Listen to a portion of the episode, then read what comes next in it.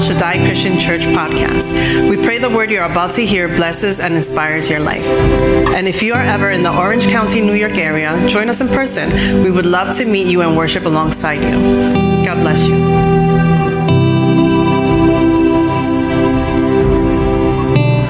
Um, this morning, I hope that you remember the significance of strong and courageous. Um, it was uh, two weeks. I mean, last week we did a, we showed it again, and I hope that some of you uh, watched it. But if not, fear, fear not. You have a pastor that wants you to know and doesn't want you to forget the true significance of being strong and courageous. Right? We mentioned that for far too long, the church, capital C, has been using this. Uh, term or this um, saying uh, erroneously or, or with the wrong connotation, not with malice, but not with a malicious intent, but with the wrong connotation. And so I, a few weeks ago, we kind of shared the true significance of what strong and courageous really means, right? Strong and courageous, it, be strong and be courageous isn't a call that when I feel low or when I am broken, do what you have to do to get up and be strong. I mentioned that last that two weeks ago that it is not a call for us that in the moments of going through hardship that I have to do what I can in my capacity as a human being to feel the opposite of um, uh, sad and hurt and broken to do what I have to do in whatever it is that I want need to do to feel strong and to courageous to be courageous. It's, it is not a call to if I am broken to have to get up with what I can do and the practices that I may want to do. Rather, what this really means and what we mentioned in regards to in the true significance when we looked at uh, the original wording uh, or the original meaning of these words is that it is a prompting and an encouragement towards the church, towards the people of God, to in these moments of hardship and in these moments of sadness and pain and, and, and anxiety and, and these moments that are heavy, to prepare yourself to draw closer to something or someone that can give us what we need. It is the encouragement for us as believers in our context to prepare ourselves to seize or to take advantage of or to draw near or to submit and humble ourselves to God, the King of Kings and the Lord of Lords. And so being strong and being courageous is not a call, a call for someone who is broken, sad, or lonely at the moment to just deal with it, get up, and keep moving. It is a call for that person, for us, in whatever season that we may find ourselves, to prepare ourselves to draw near to God. So that is the real term, and that is what is really meant by strong and courageous. And a few weeks ago, we shared a reminder and a reflection that notwithstanding where we are in our lives, that God, through the, through the scripture, reminds us that there is something new for you. No matter who you are, no matter how you feel, there is something new for you. And God tells you, even if you don't feel like it, and even if you don't see it, be strong and courageous. Prepare yourself to draw near to me so that that you can see that there is, in fact, something new for you. And so that's what we engaged already uh, uh, two weeks ago that the reality that even if the enemy would rise up like a river, and even if the enemy would draw near to us like a giant, and, and even if the great waves of life would hit us, uh, even if I don't feel it or I see or I don't see it, God calls us to be strong and courageous in the right meaning of the saying towards the understanding and encouragement uh, that our hearts and our reality that our hearts should draw near to God in the moments of hardship. Be strong and courageous because there is something new for us. We said a few weeks ago. And so today I'd like to engage a second thing that Joshua challenges us towards. As we look at this, Joshua in this book that is um, focused on new beginnings, Joshua also reminds us that with the new that comes from God, also what comes with it is new challenges for us. And I know that we probably don't want to hear that. Um, I know that the last thing that we want to know is that there are new challenges for us. But I want you to know that with the new from God, there comes new challenges. In other words, whatever new that God has for us never comes alone. Never comes by itself. And not only do challenges exist for us or before um, for us before the new that God has for us, but challenges exist in the new of God. In other words, you and I will never get to a place, and um, I want to. I guess I'll be bursting your proverbial bubble, right? But you and I will never get to a place in our lives with God where God is not challenging us for more or towards more especially if it has to do with the exaltation of who He is. So uh, we have to understand that there is no ideal circumstance for us or ideal moment where there won't be challenges because God, in every season of our lives, wherever we would find ourselves, whatever stage we would find ourselves, with the new that He has for us, has new challenges. Has new challenges for us. I wonder how God is trying to speak to us in those challenges, though. Pastor Jasenia and myself can tell you that even in the new of God, challenges still exist. That even after we've stepped into the new of God, challenges are still there. So it is a reality for a Christian, for the Christian believer to recognize that yes, I might want new from God. Yes, there is new from God, but with the new from God comes new challenges for me. The scripture reminds us and God reminds us be strong and courageous even in that. Uh, therefore, my sisters and my brothers, we must know that with every stage of our lives and with the new that comes from God, there will be most certainly there will most certainly be new challenges. If you forget everything I say today, please don't forget. We must know that with the new from God, there is new challenges. If you forget every word that I say, I want you to remember that with the new that I may ask from God or that might just come to my life, it will never come alone. There's always challenges. And we can see this play out in the call of Joshua. Here we have Joshua confronted by the new beginning. Something new from God is coming for his life, but also new challenges we can see are found in his, li- in his life and for his life. And I love that God has led us this way because not only have we entered as a church into a new year, but we've also entered into as a church into a new stage uh, of our lives. And for me, it is a great encouragement to see how God, in the newness that He has for us, also challenges us in this newness. Uh, my question is always I wonder how God is challenging you in this newness. Look at your neighbor and ask them, How is God challenging you in this new season? How is God stretching you in this new season? Um, a, a, bit of context of who Joshua is. We said that Joshua uh, was a slave. He was part of the people of God. In other words, Joshua uh, saw and experienced the suffering that the Israelites uh, experienced. He was a slave, but he also saw and experienced the miracles of God in his life. Uh, Joshua was also a soldier and a warrior. We see it in Exodus chapter 17 where Moses was the elder and the prophet, but Joshua was the skilled warrior. Scripture says that Joshua would do everything that Moses would tell him to do. He was sent out to uh, fight Amalek. And scripture says that not only did uh, Joshua go and do what Moses did, but that scripture uh, says that he overwhelmed Amalek. In other words, he was a skilled and uh, strong and courageous warrior. He wasn't afraid, in other words. Joshua had gone through a few things already, he had faced a few things already.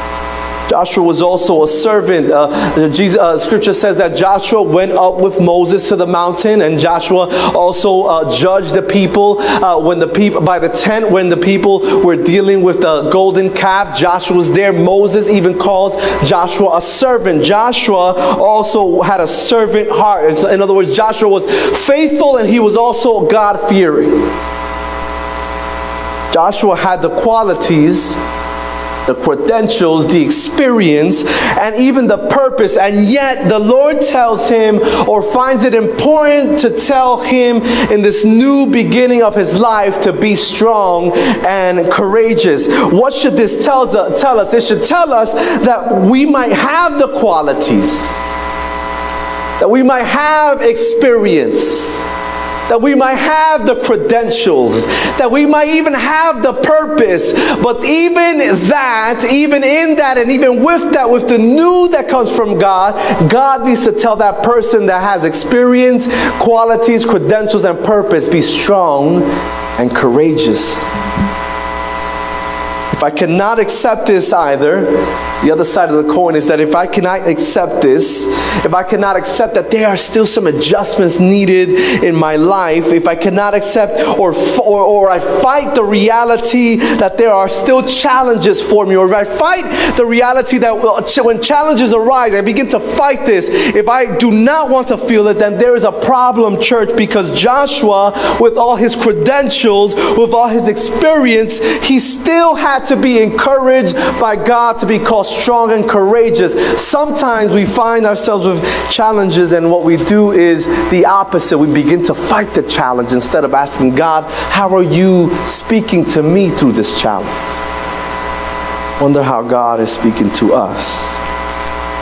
God, recognizing Joshua's humanity, tells Joshua, as he tells us this morning, as he tells our church to be strong and courageous. Come what may, come difficult times, come the unexpected, the unknown, the new, and even the frustrating, be strong and courageous. I want to tell you, church, young person, adult, people that are watching, with the new from God comes new challenge, but the God, the God that we serve understands that we will have human reactions, and he reminds us this morning be strong and be courageous. In other words, prepare yourselves in those moments to draw near to me.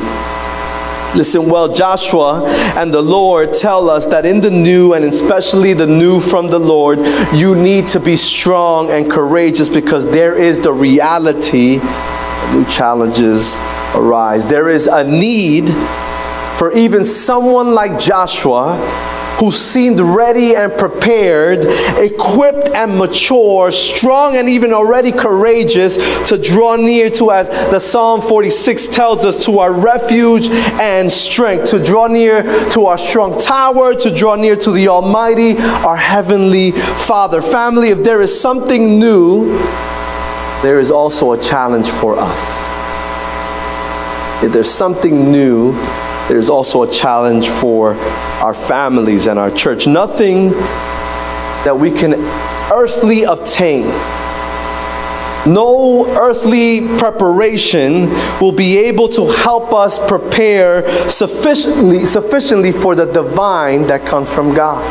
And so, this is why God encourages us to be strong and courageous. And if we think or appear to be sufficiently ready, and if we believe that because of our experience or because of our knowledge, that we are prepared for whatever God would send to us, that we are mature enough because of the long, of, because of the amount of time that we've been in church, if we believe that all those things will prepare us and equip us, caution, my sisters and my brothers, the Lord has a way of humbling those people.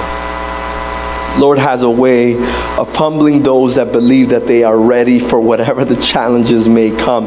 If not, let us ask the scribes and the Pharisees that brought the adulterous woman to Jesus. These people thought that they were good. These people thought that they were equipped and prepared.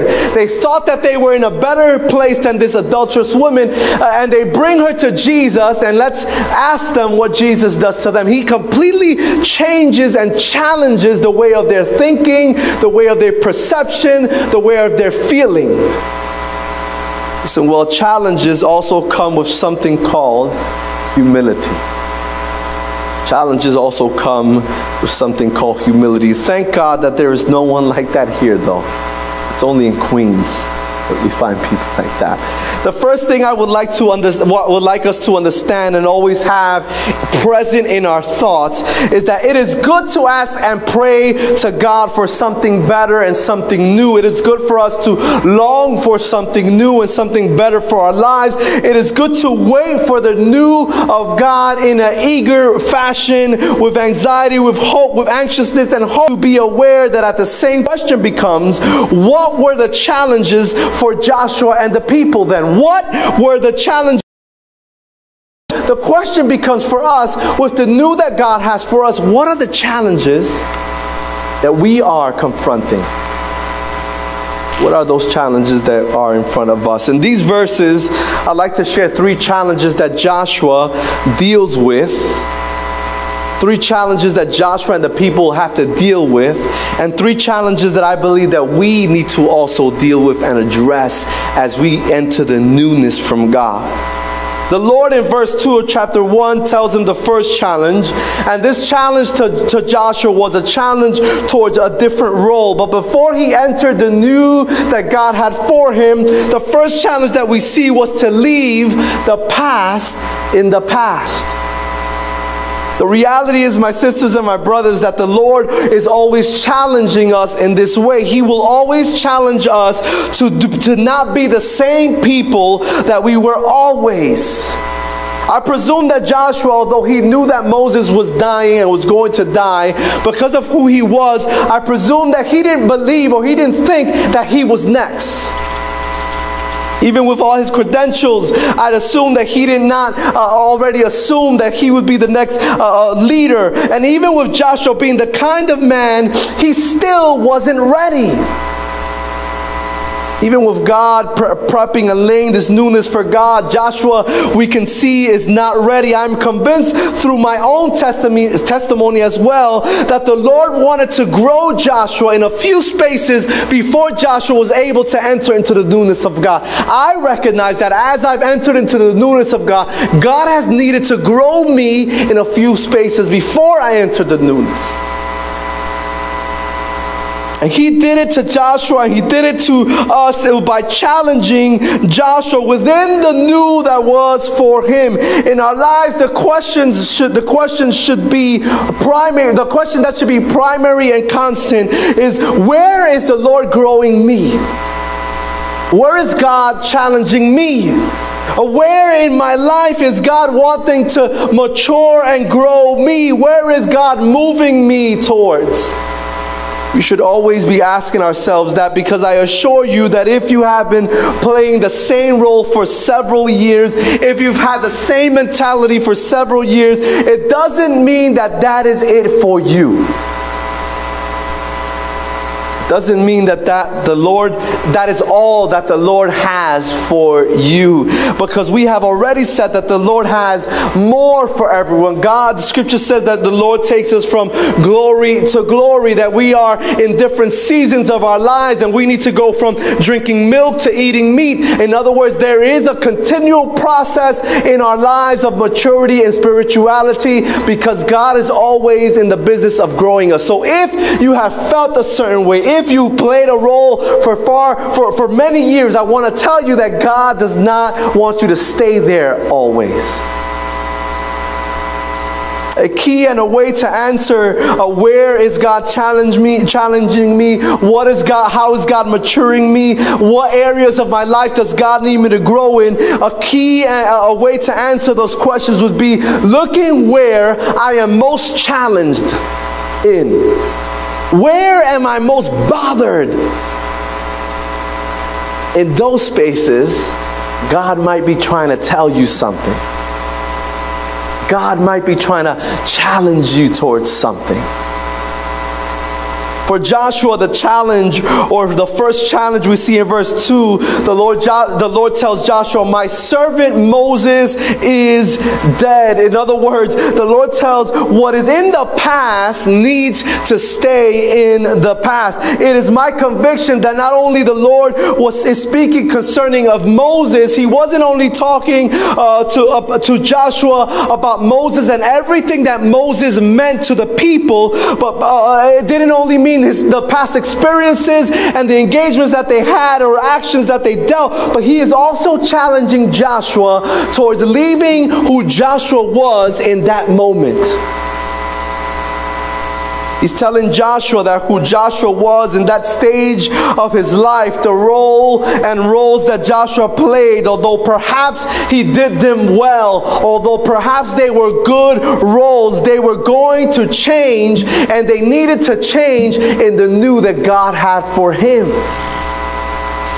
In other words, the mentality and the person that Joshua was even if good, even if it's strong, even if a, a, a, good role that he played, could not enter into the new that God had for him. I wonder how God, in this newness, is challenging us or has already been challenging us.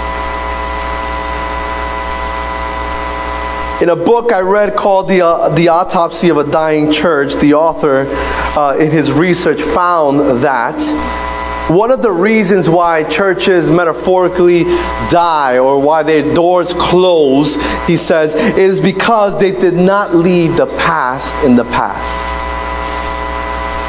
because they don't they didn't want to let go. They didn't want to let go of the so-called good times. He says this these churches were not fighting the primary doctrines or secondary doctrines or even tertiary doctrines. In fact they were not fighting for doctrines at all. They were fighting for the past. The good old days. The way it used to be. He goes on to say we respect the past we honor the past, but we cannot live in the past. Here he is speaking in the context of a church, but it is also true with us people, with human beings, which brings us to mind that there is a possibility for us to accommodate ourselves or to be comfortable with who we always were even if who we always were is detrimental who will, who, to who we will be with God. What brings to mind is that there's a possibility to get comfortable, the danger to get comfortable with what, what, with, with what was done before, with what was always done. But I think more importantly, the, the danger is again that we would be comfortable and find a home and just dig into who we always were or the role that we always played. And sometimes what happened is that what we when that uh, is that we want to enter the new of God with the old of me. And the person and that person cannot enter into the new that God has for us. Remember uh, the, the, the people of Israel, the first generation did not enter into the new that God had for them. It was the second generation that entered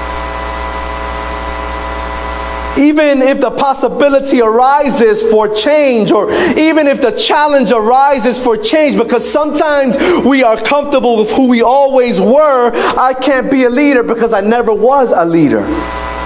I can't lead or be a director of X, Y, and Z because I never did that. I was always in the background, and being in the background is always good, but sometimes God calls us to be in the front, even if our introverted self would not want it.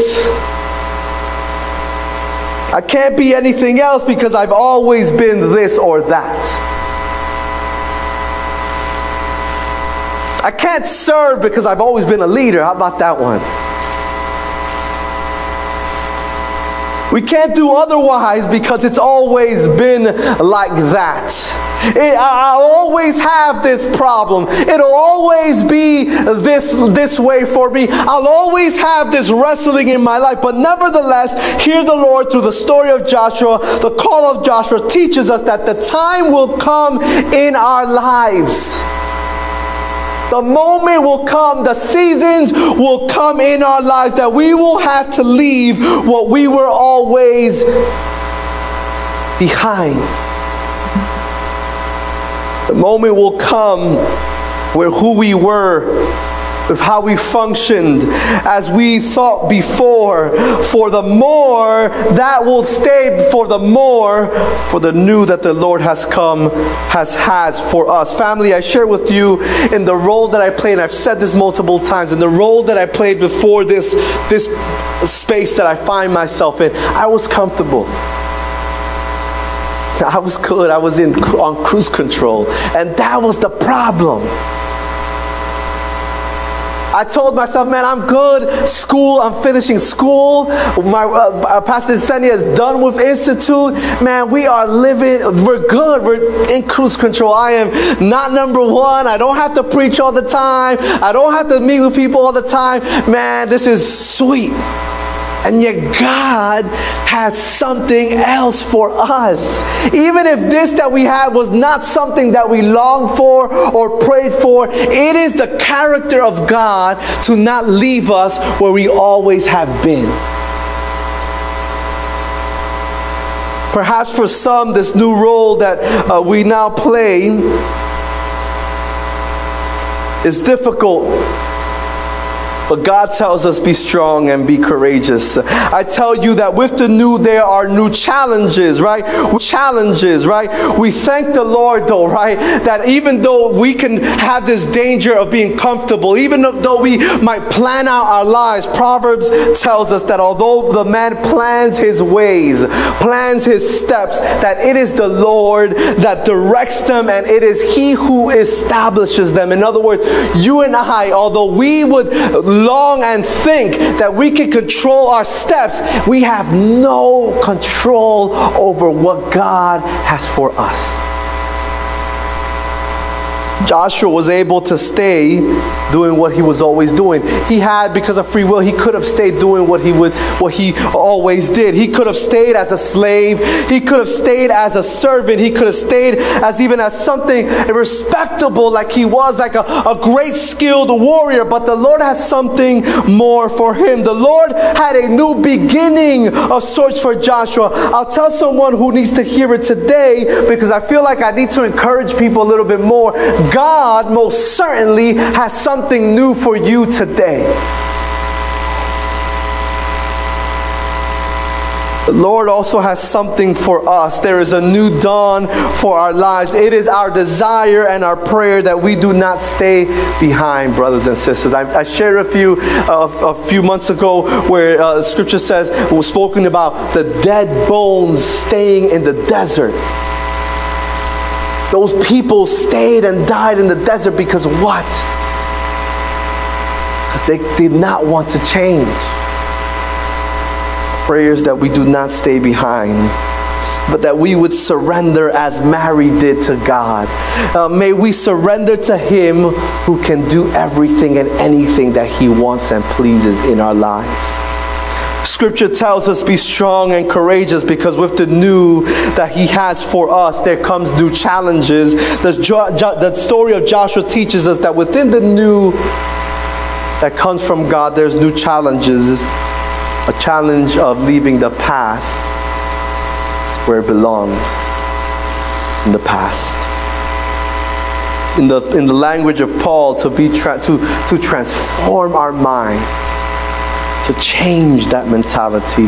The second challenge that the Lord gives Joshua in this verses, in verse 2, is to keep looking forward. So first he tells Joshua, leave the past in the past. And then he says, now put your focus and your sight on what's before you. Verse 2 tells him, he says, Moses died. He says, now therefore arise, go over this Jordan, you and all this people in the land that I'm giving to them, to the people of Israel. This was, as we said in the previous series, the hope that led the people, right? The hope that was leading their journey, uh, what He was giving to them, the hope that well, God had laid before them. The Lord tells them to be strong and be courageous so that they would keep their eyes, no matter what, on what was coming before them.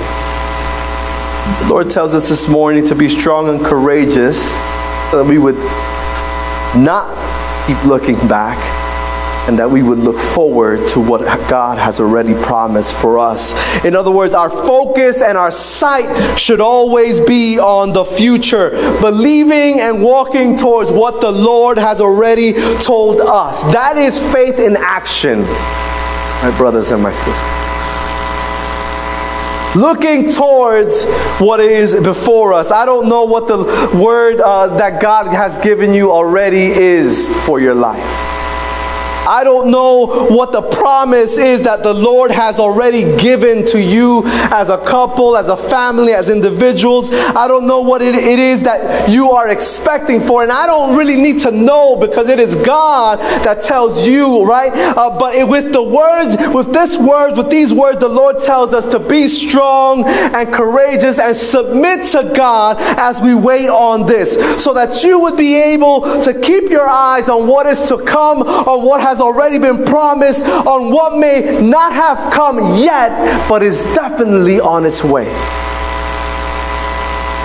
Proverbs 4:25 tells us, "Let your eyes look directly forward and your gaze be straight before you." I wonder why we can't see what's before us.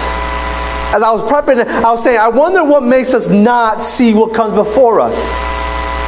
I wonder what it is that doesn't allow us to see what lies ahead. Why have we not perceived or received what has been promised to us? Could it be that our gaze is still on the past? Could it be that our sights are still on what's behind us? Could it be because we haven't gone to Him at all? Maybe it's because our sight and my sight has stayed stuck on me and rather than on Him.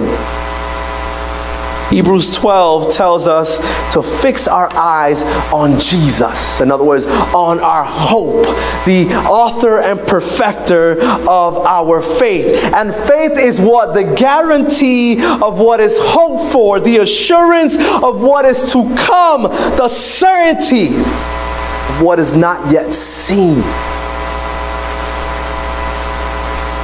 Philippians 3 tells us, Brothers, I do not consider that I have made it my, made it my own. He says, But one thing I do, forgetting what lies behind and straining forward, straining forward. Look at those words, right? Straining is not an easy thing to do. And so he's saying, I, I, I, forget what's behind and I strain towards the. It is a challenge that God has for us, church, to strain towards what comes before us, to receive, to look to what is to come, and maybe not is not here yet, but is definitely coming. It is a challenge, but God reminds us, be strong and courageous, my son and my daughter. Draw near to me so that you can see what is to come. The word of the Lord tells us, Jesus says in Luke, Jesus said to him, No one who puts his hand on the plow and looks back is fit for the kingdom of God. And I don't know about you, but I, I don't want to be called unfit. I don't know about you. Uh, I don't want to be called any of those synonyms. I don't want to be called inadequate by God. He says, Jesus tells them, you will be called inadequate if you put your hands on the work and then look back. The challenge is to keep our eyes forward, church. C.S. Lewis said, There are much, much better things ahead than the things that we have left behind. The Lord tells Joshua that the new challenge would be to lead the people towards what he had for them, the new thing that he had already promised for them. Church, our challenge is to look, to trust in what the Lord already has put into play for us as individuals, as families, and as a church. With the new comes the new challenge, the challenge to leave what is behind behind and the challenge to commit ourselves to continue to look, to strain forward. As I ask the team to help us. Joshua, his story, his call teaches us that with the new from the Lord, there is new challenges. In other words, church, we can ask for newness. But we need to know that the new will never come on its own. The Lord tells Joshua that there is a challenge for him. And then the third challenge that I want to share with you today that, jo- that God shares with Joshua and the people is the challenge of always, in the midst of whatever it is that we're doing, to always keep the Lord, His Word, His, present, His presence in our minds and our hearts. The Lord tells Joshua, look with me to jo- chapter 1, verses 7 and 8. The Lord tells Joshua, tells us to be strong and courageous. But here in verse 7 and 8, he tells them, only be strong and very courageous. a little bit more of an elf to it. Being careful, he says, to do according to the law that Moses, my servant, commanded you. Do not turn from it to your right hand or to the left, that you may have good success wherever you go. This book of the law, listen, please, shall not depart from your mouth, but should, shall meditate, you shall meditate it day and night so that you may be careful to do according to all that is written in it. Now, here is the distinction. He tells him, only be strong and very courageous. The call to go to the Word of God, church so that Joshua would not deviate from the law, from the word that came from the lips of God, that Joshua would not deviate from the word of the Lord that was given to the people through Moses, that he would always recite this word, that he would meditate on it day and night. In other words, so that the word of God would always be present for the people so that the word of the Lord, the presence of the Lord would be what blanket will be the blanket that would wrap them in every circumstance of their life. I wonder, church, that if when we go through hardship, is it the word of God that wraps us? I wonder when we go through hardship, is it the Word of God that begins to pop up in our hearts and in our minds? It is a challenge to always maintain the Word of God. And if we do that, then we will maintain the presence of God with us. The author Timothy Ward, talking about Scripture, he says, encountering the words of Scripture is encountering God in action. In other words, when we encounter and engage the words of God, we are essentially encountering and engaging God Himself. The psalmist tells us in Psalm 1 Blessed is the man who walks not in the counsel of the wicked. In other words, not in the words of the wicked. I wonder, church, if when hardship comes, if the words uh, you are not enough, if the words you are inadequate, if the words be quiet that come from men are what pops up. He says, Blessed is the man who does not find himself in those words. Walks not in the counsel of the wicked, nor stands in the way of the sinners, nor sits in the seats of the scoffers. But his delight is in the law of the Lord. In other words, in the word of God and on his law meditates. There it is again, day and night. He is like, he says, eh, the man and the woman who do not find themselves lost in the words of men, but finds his joy and pleasure in the words of God. He says, he or she is like a tree planted by streams of water that yields its fruit in its season, and its leaf does not wither. And then it says, and in all that he does, prospers. There, the word meditate in the psalm, just as in the word in Joshua, the original word is ha ha ga, which means the meditate means to mutter means to murmur. That's why we see our Jewish brothers and sisters always talking to themselves. They're always muttering something. They're always, why? Because they are following this ancient law that told them day and night, meditate, mutter, mur murmur, always the word of God. Why? Because if we keep the word of God always present day and night and do not deviate from it, we will be better than if we were found in the words given by man. You know why I love this? Because whatever decision we would need to make, whatever decision you might need to make in whatever season you might find yourself. You know, there's our, we do find uh, proverbial forks in the road of our lives. We always find this uh, space where we need to choose the, the blue or the red pill. Will always find ourselves because there's moments of change in our lives where we need to make heavy decisions in our lives. But what I love is that when we find ourselves in these difficult places, the Lord tells us, Go to my word. Let my word blanket you. Meditate on my word, focus on my word, which actually means come to me. Meditate on me. Focus on me. Let me be the one who blankets you in those moments.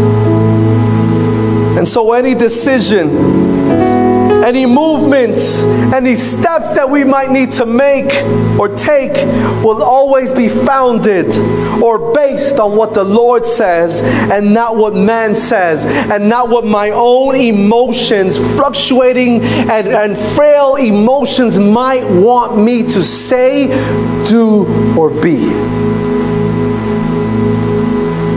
I don't know about you, but I wouldn't want to go to a therapist whose emotions are fluctuating.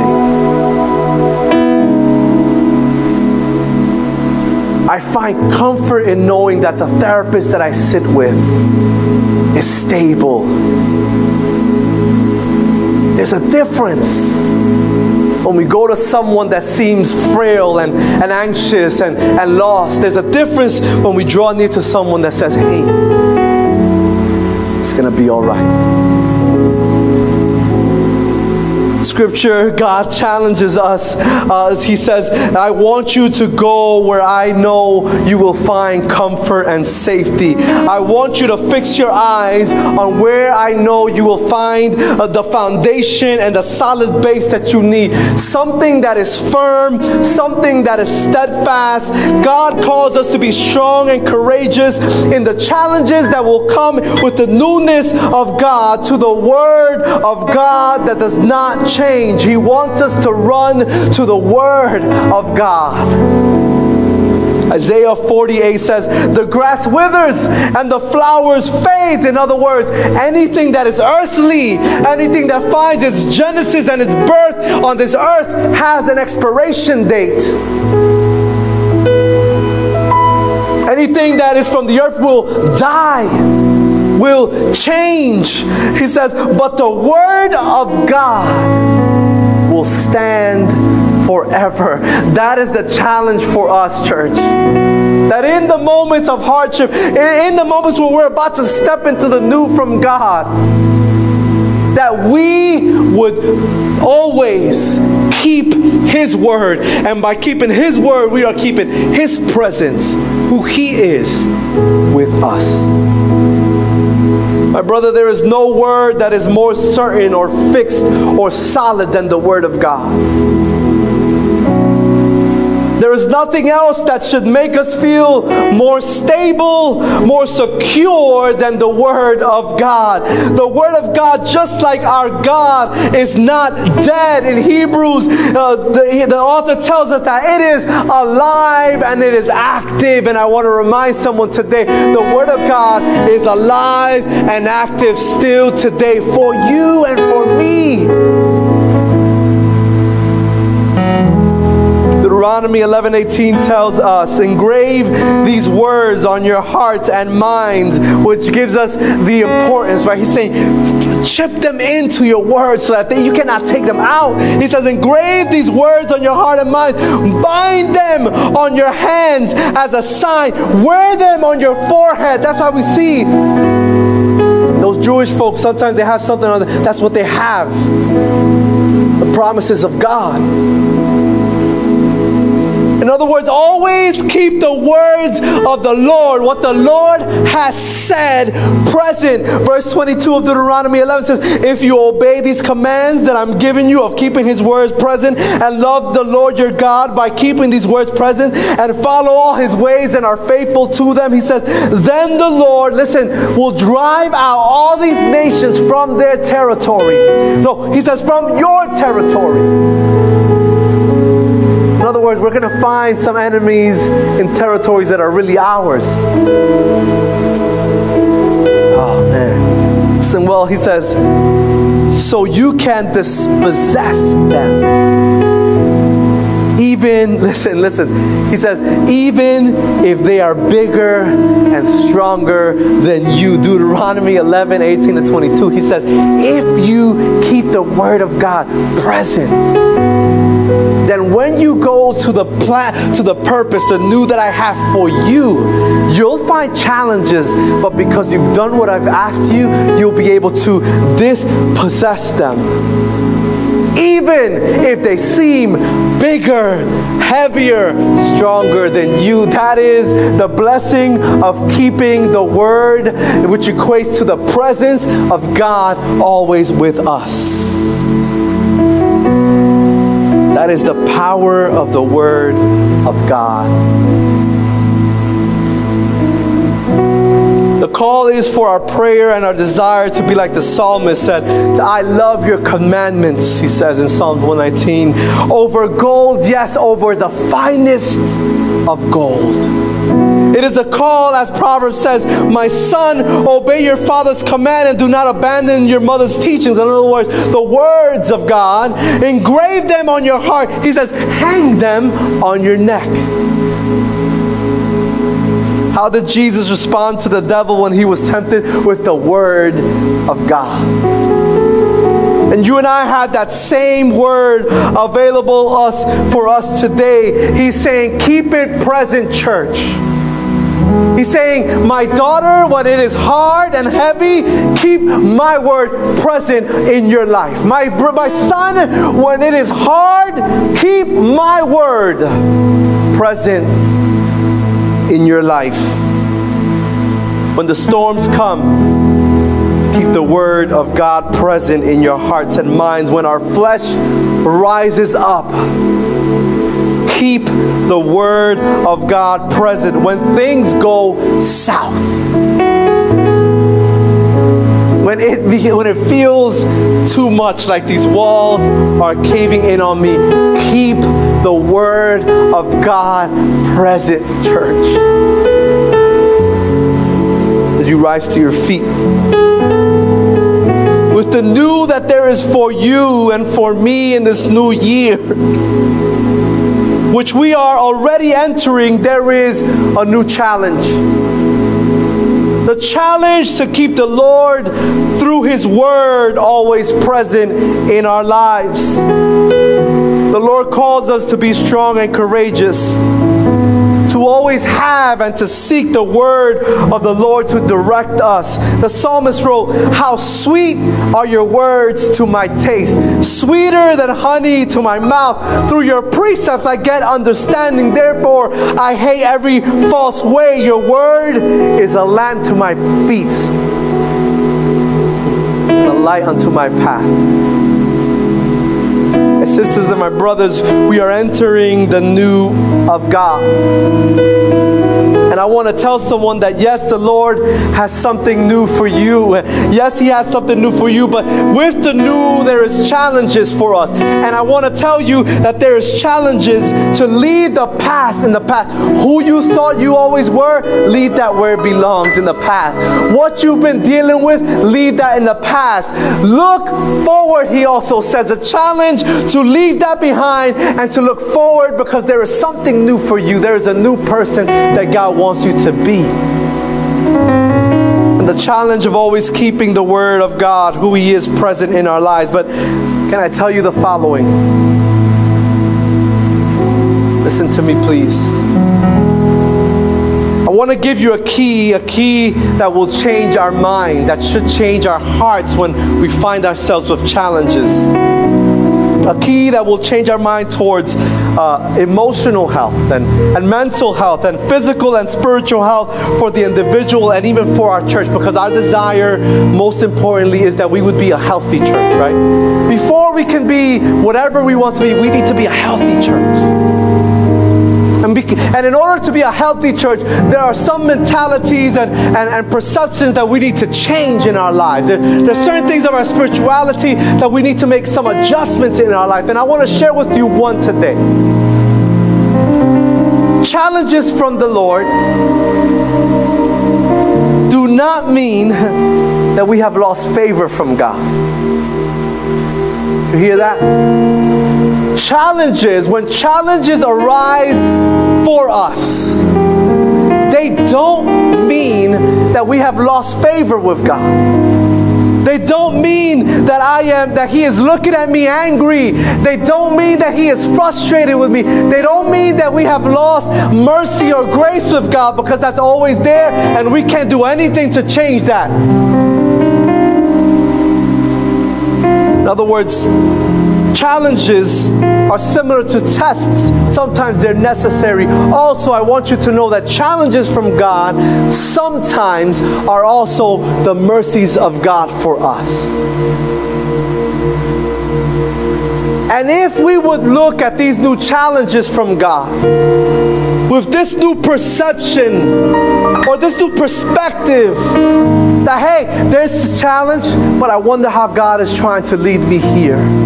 I wonder what God is trying to share with me here. I wonder what God is trying to save me from. I wonder what He's trying to challenge me to leave. That will change the whole way we look at challenges when they come because I want you to know again that with the new from God, there will be most certainly new challenges for you. Challenges within our lives. They are flashes, they are glimpses, and they are even bridges. They are signs for something more for us from God knowing that challenges are also signs and that they are mercies uh, should change the way we look at them. Knowing that sometimes God will challenge us to refine us as gold should change the way we look at the challenges that come and that will come. The Lord tells us, be strong and courageous in the true significance of what that means. Because with the new that I have for you, will also come new challenges. I want to pray with you. I want you to bow your heads today.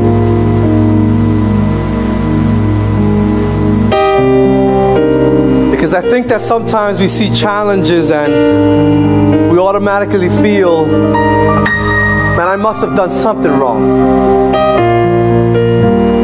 man, I cannot do this. Uh, this is not for me. Or, uh, and I want to tell you today that that is not necessarily the truth. With challenges also is new mercies from God. But there will be new challenges for you, church, and for us, church. There will be new challenges as for us as individuals and for us as families. There will be uh, waters, um, turbulent waters that we will need to navigate through. But God tells you, be strong and courageous. And these challenges that we will most certainly engage as Joshua engaged is a challenge to leave the past in the past. Sometimes we cannot and we don't want to do that, but God says be strong and courageous. Leave the past in the past. God challenges us to look forward. Sometimes we can't see it. But God tells you today be strong and courageous. Continue to keep looking forward to what I have already placed in motion for you. You and God tells you in the hard moments, keep my word, my presence with you. But God, I don't feel adequate enough. He says, be strong and courageous to keep my word my presence always with you, even in the harder moments. I want to pray with you because we know that this is way easier said than to be done. But God tells you, be strong and courageous this morning. Lord, we pray this morning for everyone in this place, everyone that is watching, God, that is dealing with one of these challenges, God. God, sometimes we want to enter into the new, but we're dragging the old, God. Sometimes we cannot see the new because we're looking to the past, God. And you tell us today we can look forward because we can draw near to you and we will find strength from you to look forward and to leave what needs to be left in the past. In the past, God, I pray for those that are struggling with these challenges, God. God, because it's become a home to us, maybe the past. God, because maybe it's become comfortable to us the past, God. Maybe because the roles that we played uh, were are comfortable and are easy, God, but you call us for more, Jesus. May we lean in on you, God. And may we always answer the third challenge, God. That when we don't want to leave the past, that we would accept the challenge to keep your word, what you say, what you call us to do, God, rather than what they say and what we might even say. I pray, God, that we would be strong and courageous to receive the new challenges that come with the new that come from you, God. We look up to the hills where cometh our strength. Our strength comes from you, the creator of heavens and earth. As we sing with the worship team, there where you are, draw near to God and tell Him, God, I need to be strong and courageous. It's hard for me to leave the past.